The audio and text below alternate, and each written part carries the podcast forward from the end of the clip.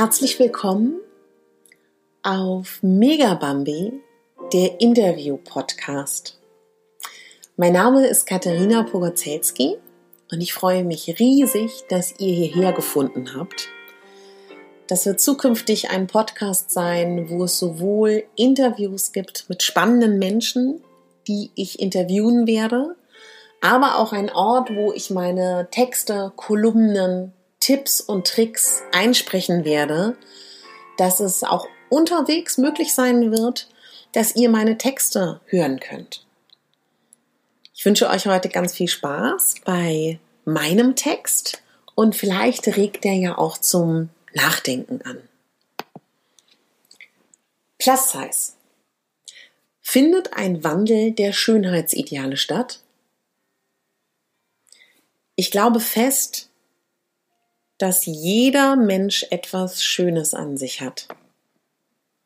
Frauen stehen seit jeher unter dem Druck der Zeit, in der sie leben, dem jeweiligen Schönheitsideal zu entsprechen.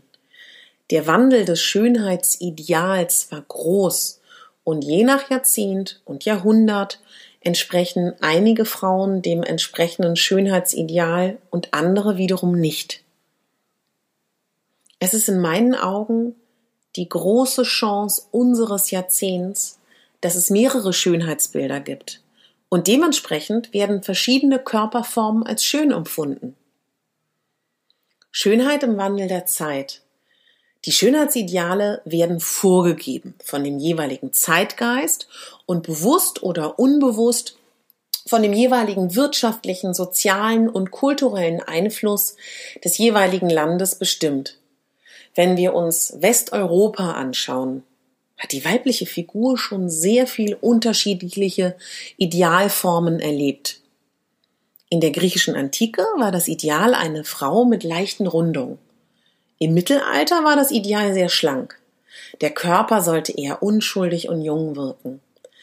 In dem Zeitraum von der Renaissance über den Barock bis hin zum Rokoko durften die Frauenkörper dann in der Form wieder viel weiblicher und voller sein was eigentlich nur in dieser Zeit als schön empfunden wurde, waren volle Gesichter, ein klarer Ausdruck von Reichtum. Die Stilisierung der weiblichen Taille entstand vom 17. bis zum 18. Jahrhundert und wurde mit dem Korsett auf die Spitze getrieben. Erst zu Beginn des 20. Jahrhunderts verschwand diese endgültig. Wirklich aufregend wurde es dann im 20. Jahrhundert, Überlegt mal, was in dieser Zeit alles passiert ist bezüglich des Frauenkörperideals. Zunächst wurde da der jugendlichen Körper der Frau idealisiert, gefolgt von den superweiblichen Rundungen einer Marilyn Monroe. Dann wieder stand der superathletische Frauenkörper hoch im Kurs. In den 80ern war der superschlanke Heroinschick-Körper einer Kate Moss das Ideal einer Frau in den 90er Jahren. Aber was ist heute unser Ideal? Heute gibt es ein klares Schönheitsbild oder doch nicht? Nein, es gibt heute keine klaren Schönheitsbilder.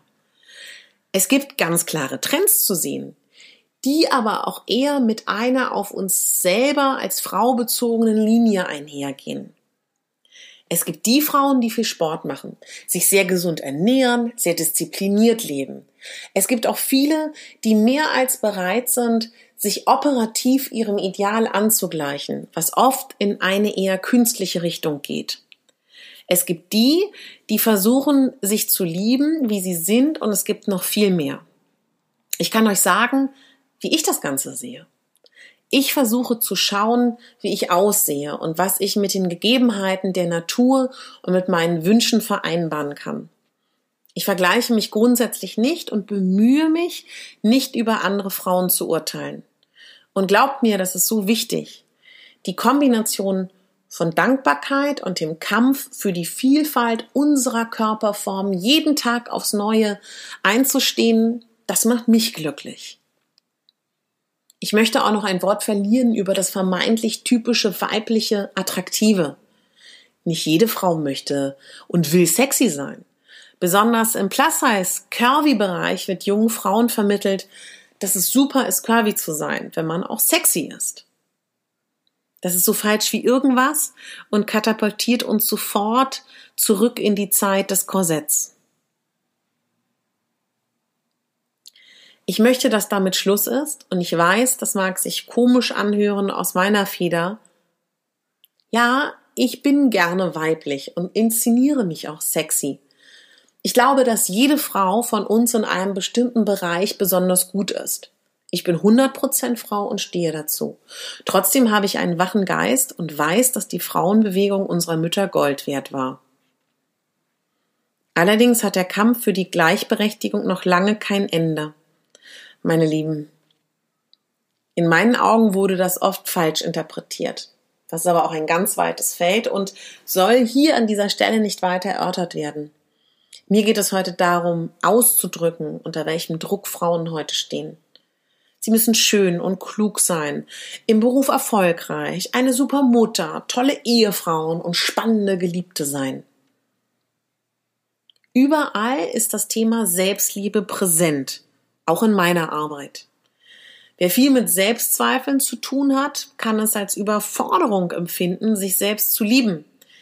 Denn auf jeden Fall bedeutet das wieder die Beschäftigung mit dem eigenen Körper. Wenn dieser Körper dann aktuell nicht dem Schönheitsideal entspricht, kann das nur wieder anstrengend werden. Jede Frau, jeder Mensch hat mal Zweifel und den Wunsch, mehr dem Ideal zu entsprechen. Das werde ich nicht verändern. Ich möchte nur, dass wir uns alle bewusst werden, dass dieses Ideal vielleicht nur das Ideal in diesem Jahrzehnt ist und unser Körper vielleicht in 30 Jahren dem jeweiligen Ideal eher entspricht. Also es ist alles auch mehr mit einem Augenzwinkern zu betrachten. Wir sind Frauen und egal wie wir aussehen und was wir tun, wie wir uns inszenieren, es gibt kein richtig und kein falsch dabei. Ich wünsche mir sehr, dass es noch mehr verschiedene Schönheitsformen gibt und wir uns alle mehr akzeptieren. Ich möchte, dass zukünftig mehr junge Frauen heranwachsen, die von sich selber sagen können, ja, ich bin schön. Niemand sieht genauso aus wie ich. Ich bin einzigartig und ich finde bestimmt Menschen, die mich so, wie ich bin, lieben werden. Wer mich so nicht liebt, den lasse ich ziehen und suche mir ein Umfeld, das mir gut tut. Mein Beruf hat sehr viel mit Schönheit zu tun. Und ich kämpfe schon lange dafür, dass sich unsere Sehgewohnheiten ändern. Als Plus-Size-Model kenne ich die Gesetze, denen unsere Augen folgen, wenn wir Bilder betrachten. Wir mögen gute Proportionen, wir mögen Gesichter, die dem sogenannten goldenen Schnitt entsprechen.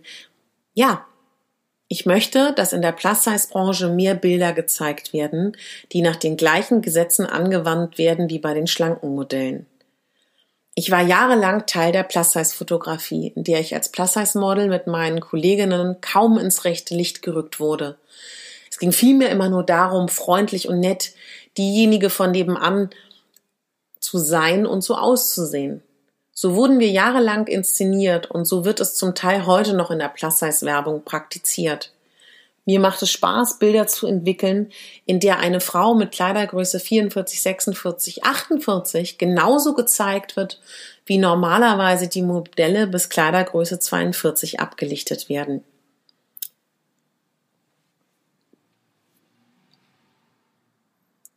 All denen, die es toll finden, wenn Plus Size super natürlich und ohne große Inszenierung und Bearbeitung gezeigt wird, sollte eines klar sein.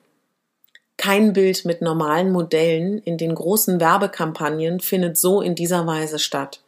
Mode und Konsumgüter sollen unsere Sehnsüchte wecken und den Wunsch in uns erzeugen, das Angebotene zu besitzen oder so auszusehen wie das jeweilige Modell. Und genau das unterliegt eben dem jeweiligen Zeitgeist. Plus Size ist aktuell ein Riesenthema in den Medien. Und warum? Ich behaupte jetzt natürlich deswegen, weil endlich einige Menschen aufgefallen ist, dass man mit dieser Zielgruppe viel Geld machen kann. Außerdem kann die Industrie nicht mehr daran vorbeischauen, dass die Durchschnittsgröße in Deutschland die Kleidergröße 44 ist.